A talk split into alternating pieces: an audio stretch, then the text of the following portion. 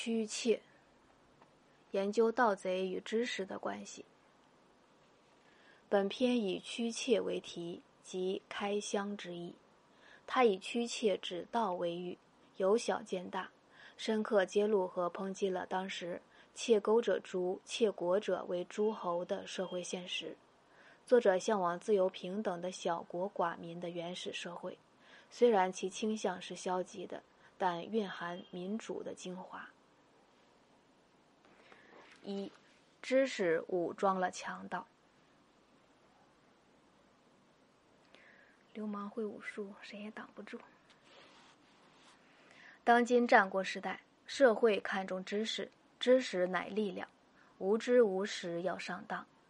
你看“防窃须知”大字写在医馆门墙，冒号，敬请各位医客小心，谨防摸扒钱囊、暗撬货柜、偷起物箱，行李要看管好，绳要捆紧。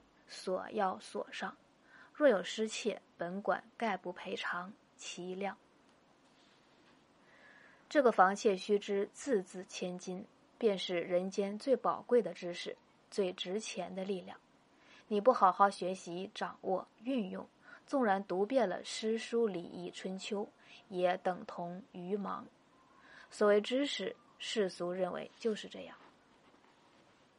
奈何小偷小摸容易防？而大道难防，大道之来也，呼啸成群，明火之仗，浩浩荡荡，钢刀架在你脖子上，眼睁睁你看着义士们放手抢，提的提，担的担，抬的抬，扛的扛，为捆紧的他叫你捆紧，为上锁的他叫你锁上，捆紧锁上，房窃须知，替谁帮忙？